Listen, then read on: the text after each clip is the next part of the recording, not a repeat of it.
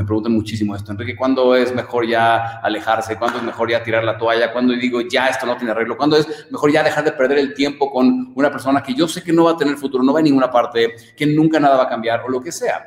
Siempre estás a un solo paso, un cambio mental de crear más riqueza, más conexión y más libertad en tu vida para vivir como quieres. ¿Cuál es ese siguiente paso para ti? ¿Cuál es tu estrategia para vivir tus pasiones y tu propósito y crear tu prosperidad? Soy Enrique Delgadillo y juntos vamos a descubrir los secretos para vivir una vida increíble. Gente increíble, ¿cómo están? Bienvenidos. Vamos a hablar sobre este tema que son relaciones de separación y, y de unidad y cómo es que este concepto está basado muchos de, ah, más bien el entender si nuestra relación tiene futuro o no tiene futuro. Muchos me preguntan si, si debo de hacer algo para arreglarla, si tiene arreglo, si debe de poderse, si, si no. Y vamos a entender justamente esto, cuando las cosas se ponen tensas, cuando nos amamos pero estamos al borde de la ruptura. Vamos a entender si estás teniendo una relación desde la separación o la unidad, vas a entender a qué me refiero, porque no nos referimos a lo que tú crees, a la separación de la pareja, no, me refiero a otro tipo de separación. Y hoy vas a entender de qué se trata eso. Esto no tiene nada que ver con estar separado o unido con la persona, tiene que ver con tu conciencia. hace poquito alguien me preguntó en Instagram, oye, ¿cuál es la cualidad que más admiras de una persona? O de una mujer o de un hombre, quien sea. Y yo les digo, es la conciencia de, unidad. ¿Cuál es la conciencia de unidad? Es la conciencia de que yo no necesito de algo externo. Oye, yo no percibo que algo externo sea necesario para que yo pueda estar en paz y ser feliz. ¿sí? Y la conciencia de separación, ¿qué es? La conciencia de separación es justamente eso, es la conciencia de que yo existo separado del todo. Todos los, los, que son miembros de mi tribu Eleva ya saben a qué me estoy refiriendo, para, para los, que, los que no la conciencia de separación, las relaciones desde la separación. Yo te voy a dar tres señales de que se hacen una. Em, las relaciones que se crean desde la conciencia de separación tienden a percibirse a sí mismos separados uno del otro, separados eh, no nada más de la pareja, separados, yo estoy separado del mundo y para yo estar feliz, para yo estar en paz, para yo sobrevivir, para yo sentirme abundante, yo necesito que cosas externas sucedan. En psicología se le llama a esto locus de control interno y locus de control externo, en cierta manera, que es que las causas de mi vida están allá afuera alguien más controla mi vida, alguien más controla mi felicidad. ¿Sí? Te vas a dar cuenta que las personas que, se expresan desde la conciencia de separación suelen victimizarse. Son las personas que dicen, ay, es que yo no tengo dinero. ¿Por qué? Porque la economía está muy mal, ¿no? Algo allá afuera. Es que yo no tengo dinero porque el gobierno, yo no tengo lo que yo necesito porque alguien más tiene la culpa. O sea, el mundo controla mis circunstancias, básicamente, lo cual me quita un montón de poder. ¿verdad? En las relaciones, ¿cómo se ve eso? Ah, es que este tipo que me es infiel y una y otra vez, yo no puedo ser feliz porque mi marido es infiel conmigo una y otra vez. Básicamente, su comportamiento va a dictar mi felicidad.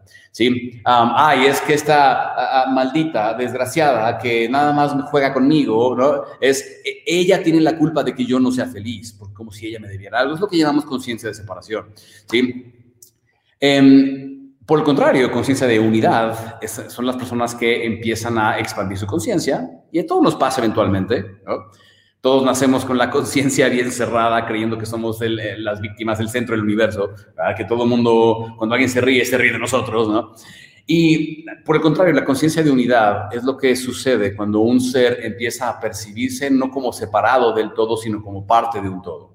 Y empieza a hacer lo que en mi tribu eleva llamamos encender la antorcha, empieza a hacer conciencia de que yo no soy el protagonista de la película, sino que esa persona es su propio protagonista de su película y yo soy el mío. Y podemos relacionarnos desde ahí, entendiendo que somos parte de un mismo todo, percibiéndose de manera separada. Voy a explicar esto un poquito más a fondo. Pero les recuerdo también que los que están interesados muchísimo en ese tema de, crear, crecer, superar, construir relaciones, eh, tenemos nuestro reto de transformación brutal que va a suceder del 14 al 18 de diciembre. En, solo tienes que ir a turelación.com, es gratis y vamos a estar una semana entera en vivo trabajando esas cosas, cinco días para sanar una relación. Así que vamos a estar haciendo eso, vayan a turelación.com. Entonces, vamos a empezar con esto, que son tres señales. Tú te vas a dar cuenta si tus relaciones de pareja están siendo de unidad o de separación. Una de estas genera mucha toxicidad, la otra genera mucho amor. Vamos a ver qué hacer, vamos a identificarlas y empezar a entender qué hacer para mejorarlas, para traerlas desde la toxicidad hacia el amor. ¿okay? Las tres señales son las siguientes. Número uno, primera señal de que estás teniendo una relación desde la separación, desde la conciencia de separación, es que se cree que tu felicidad o esa persona cree que su felicidad depende del otro. Básicamente utilizamos palabras o frases como frases como por ejemplo es que tú me haces feliz. O es que yo no sé cómo hacerte feliz. Es que yo quiero hacerte feliz. Esa idea está basada en la separación, en que tú para ser feliz necesitas que yo haga algo o viceversa.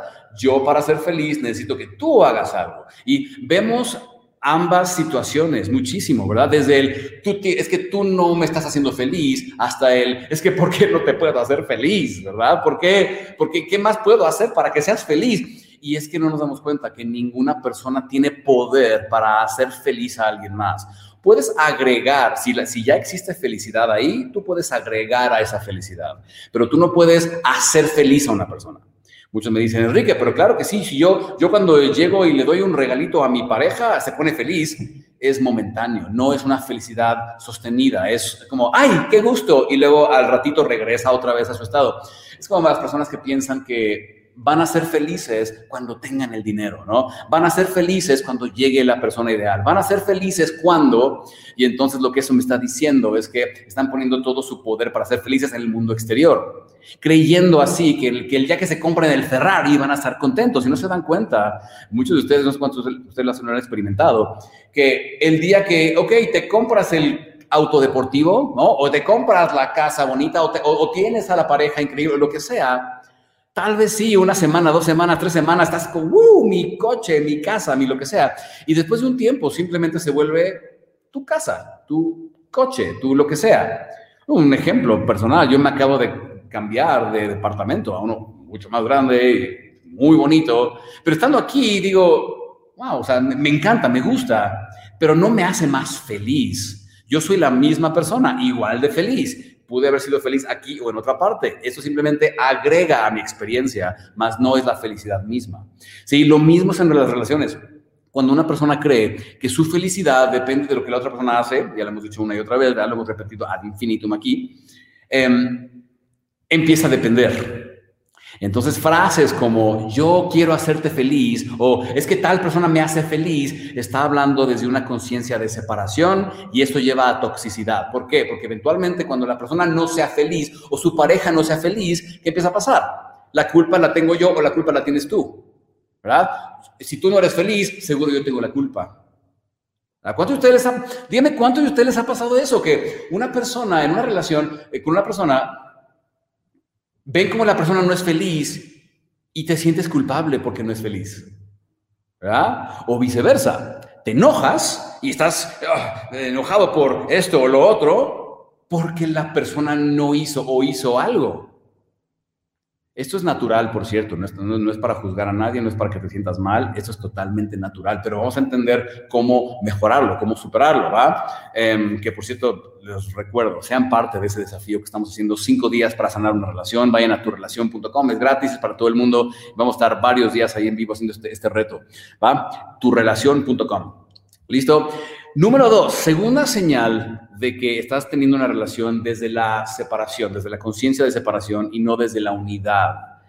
Es que los vacíos emocionales, porque todos tenemos vacíos emocionales, todos tenemos heridas emocionales de la infancia, todos. No existe una sola persona que diga, no, yo no, yo tuve una infancia perfecta y yo no tengo heridas ni de abandono, ni de nada, ni de injusticia, ni de nada de esas cosas. No, todos tenemos heridas de la infancia. ¿Ok? Todos tenemos heridas, vacíos en nuestro ser que estamos buscando llenar de alguna manera. La manera en que uno busca llenarlos es muy distinto desde de cada de un ser humano a otro ser humano y vamos a hablar de eso en un momento. Pero en una relación desde la conciencia de separación, los vacíos emocionales suelen expresarse desde el enojo, desde la frustración y la expectativa. Aquí nos referimos con la expectativa a que yo espero que el mundo se comporte de cierta manera, incluyendo a mi pareja, y si no, entonces yo empiezo a controlar y manipular o enojarme para que sí esté como yo creo que debe de estar. Es lo que hace nuestro ego. Nuestro ego nos hace creer que somos el centro del universo. Entonces, como somos el centro del universo, mis creencias son las correctas. ¿no? Mi religión es la correcta, los demás están locos. ¿no? la velocidad a la que yo manejo es la mejor. Y todos los que van más rápido son unos maniáticos y todos los que van más lentos son unos imbéciles, ¿no? Pero yo voy a la velocidad perfecta. Eso es lo que hace nuestro ego, nos hace creer que tenemos la verdad absoluta. Y el problema con esto es que nos hace generar expectativas del mundo. Ah, tú vas demasiado rápido, tú vas demasiado lento, tú no me respetas, tú no me das mi lugar, tú deberías de amar de esta manera, tú por qué no me mandas mensajes, si mandar mensajes es lo que se hace, tú por qué no me respondes en el momento que yo quiero. Y empezamos a generar expectativas del mundo. En pocas palabras, si el mundo se comporta según mis creencias, puedo estar contento, puedo estar en paz. Si el mundo se sale de, alineación, de, acuerdo a lo que yo creo que es correcto, entonces pues hay un problema y me enojo y empiezo a manipular y controlar y hacer berrinche para que el mundo regrese como, como yo creo que debe de estar, ¿verdad? Y ahí tenemos uno de los grandes problemas, ¿verdad? Es conciencia de separación. Entonces, hacemos eso en lugar de contrario, que es la conciencia de unidad, es expresar los vacíos, porque todos tenemos vacíos. La conciencia de unidad nos permite expresar los vacíos y entenderlos desde la raíz del sentimiento, desde, desde, la herida, no desde el tú me debes algo, no desde el mundo tendría que ser de cierta manera para que yo pueda estar feliz o yo pueda estar bien, sino desde el, quiero expresarte cómo me siento. Ah, justamente ayer... Em, una amiga nuestra vino, nos estaba platicando ahí algunas cosas de un tema que había tenido con una pareja y estábamos hablando justamente de cómo los problemas, los conflictos con una pareja, cuando se expresan desde tú me debes algo, a ti se te olvidó nuestro aniversario, tú nunca te acuerdas de las cosas, o sea, como si me debieras algo, ¿no? Eh, tú no me das mi lugar, es que es que tú nada más andas ahí de coqueta, es que tú, es, es que tú tienes la culpa de que yo no estoy bien volvemos al punto número uno, un poquito. Cuando se hace eso, no se está expresando el vacío desde un lugar de quiero que me entiendas, sino desde un lugar de tú no estás haciendo suficiente para mantenerme contento.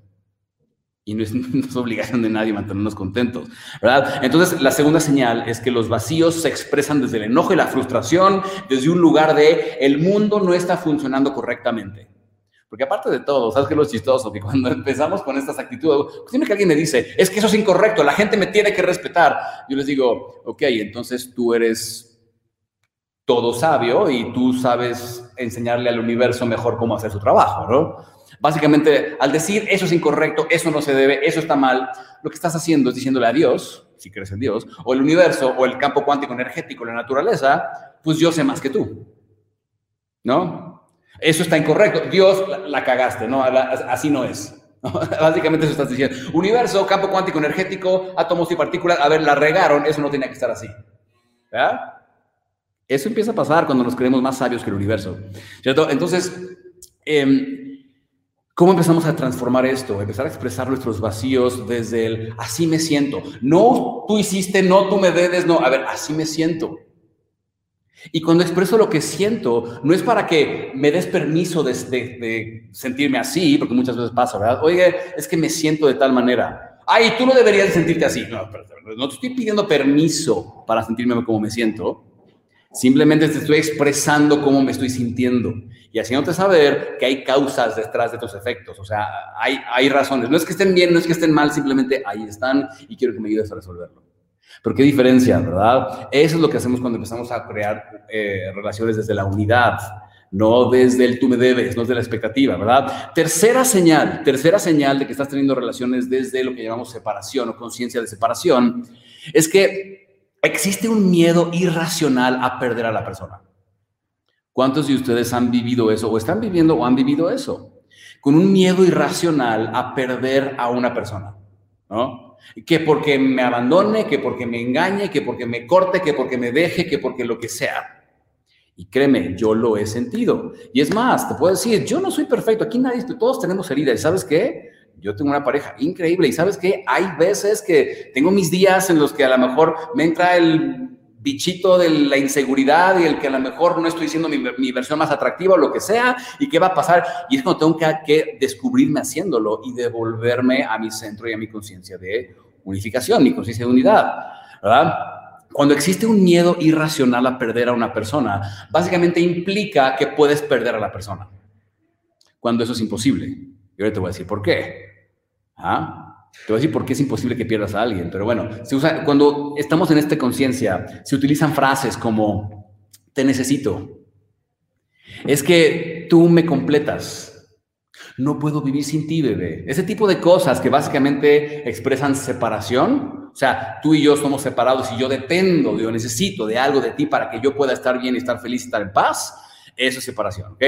Entonces, cuando existe un miedo irracional a perder a la persona, estamos creyendo que se puede perder cuando no se puede perder. Realmente lo que está pasando es que tenemos miedo de que nuestras expectativas no se cumplan y realmente tú no puedes perder a nadie. ¿Por qué? Porque nadie es tuyo.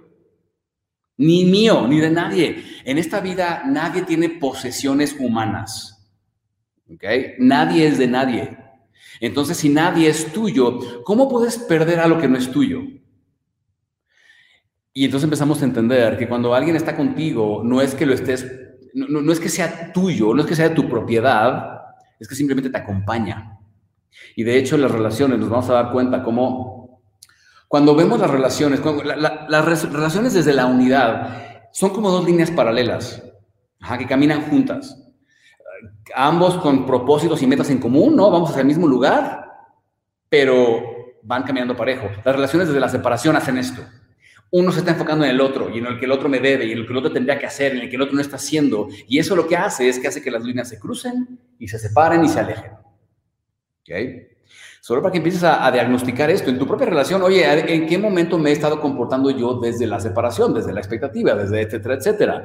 Y muchísimas gracias por estar aquí. Recuerden, no se olviden de esto, el, del 14 al 18 de diciembre tenemos nuestro desafío, cinco días para sanar una relación, durante cinco días seguiditos, de lunes a viernes voy a estar yo entre 45 minutos y una hora hablando, enseñando, prácticamente va a ser un curso esto, pero express, cinco días en donde vamos a transformar tus relaciones. Si no tienes una relación, como me preguntaron ahorita, vas a aprender cómo crearlas y desarrollar ese poder de atracción y de comunicación para generar este lo que llamamos este amor bilateral. Em, si ya tienes una relación, sabes que estás como que al, borde de la ruptura, pero se aman, ok, tienes que estar ahí. Okay? Vamos a dar ejercicios, vamos a darte un montón de conceptos muy poderosos, muy profundos, hablando de cómo generar esta conciencia de unidad, estas relaciones desde la unidad. Y pues nada, ojalá pueda ver a muchos de ustedes por ahí. Gracias por estar aquí con nosotros y nos vemos en la próxima. Que todos tengan un increíble día lleno de mucho, mucho amor y mucho éxito. Bye.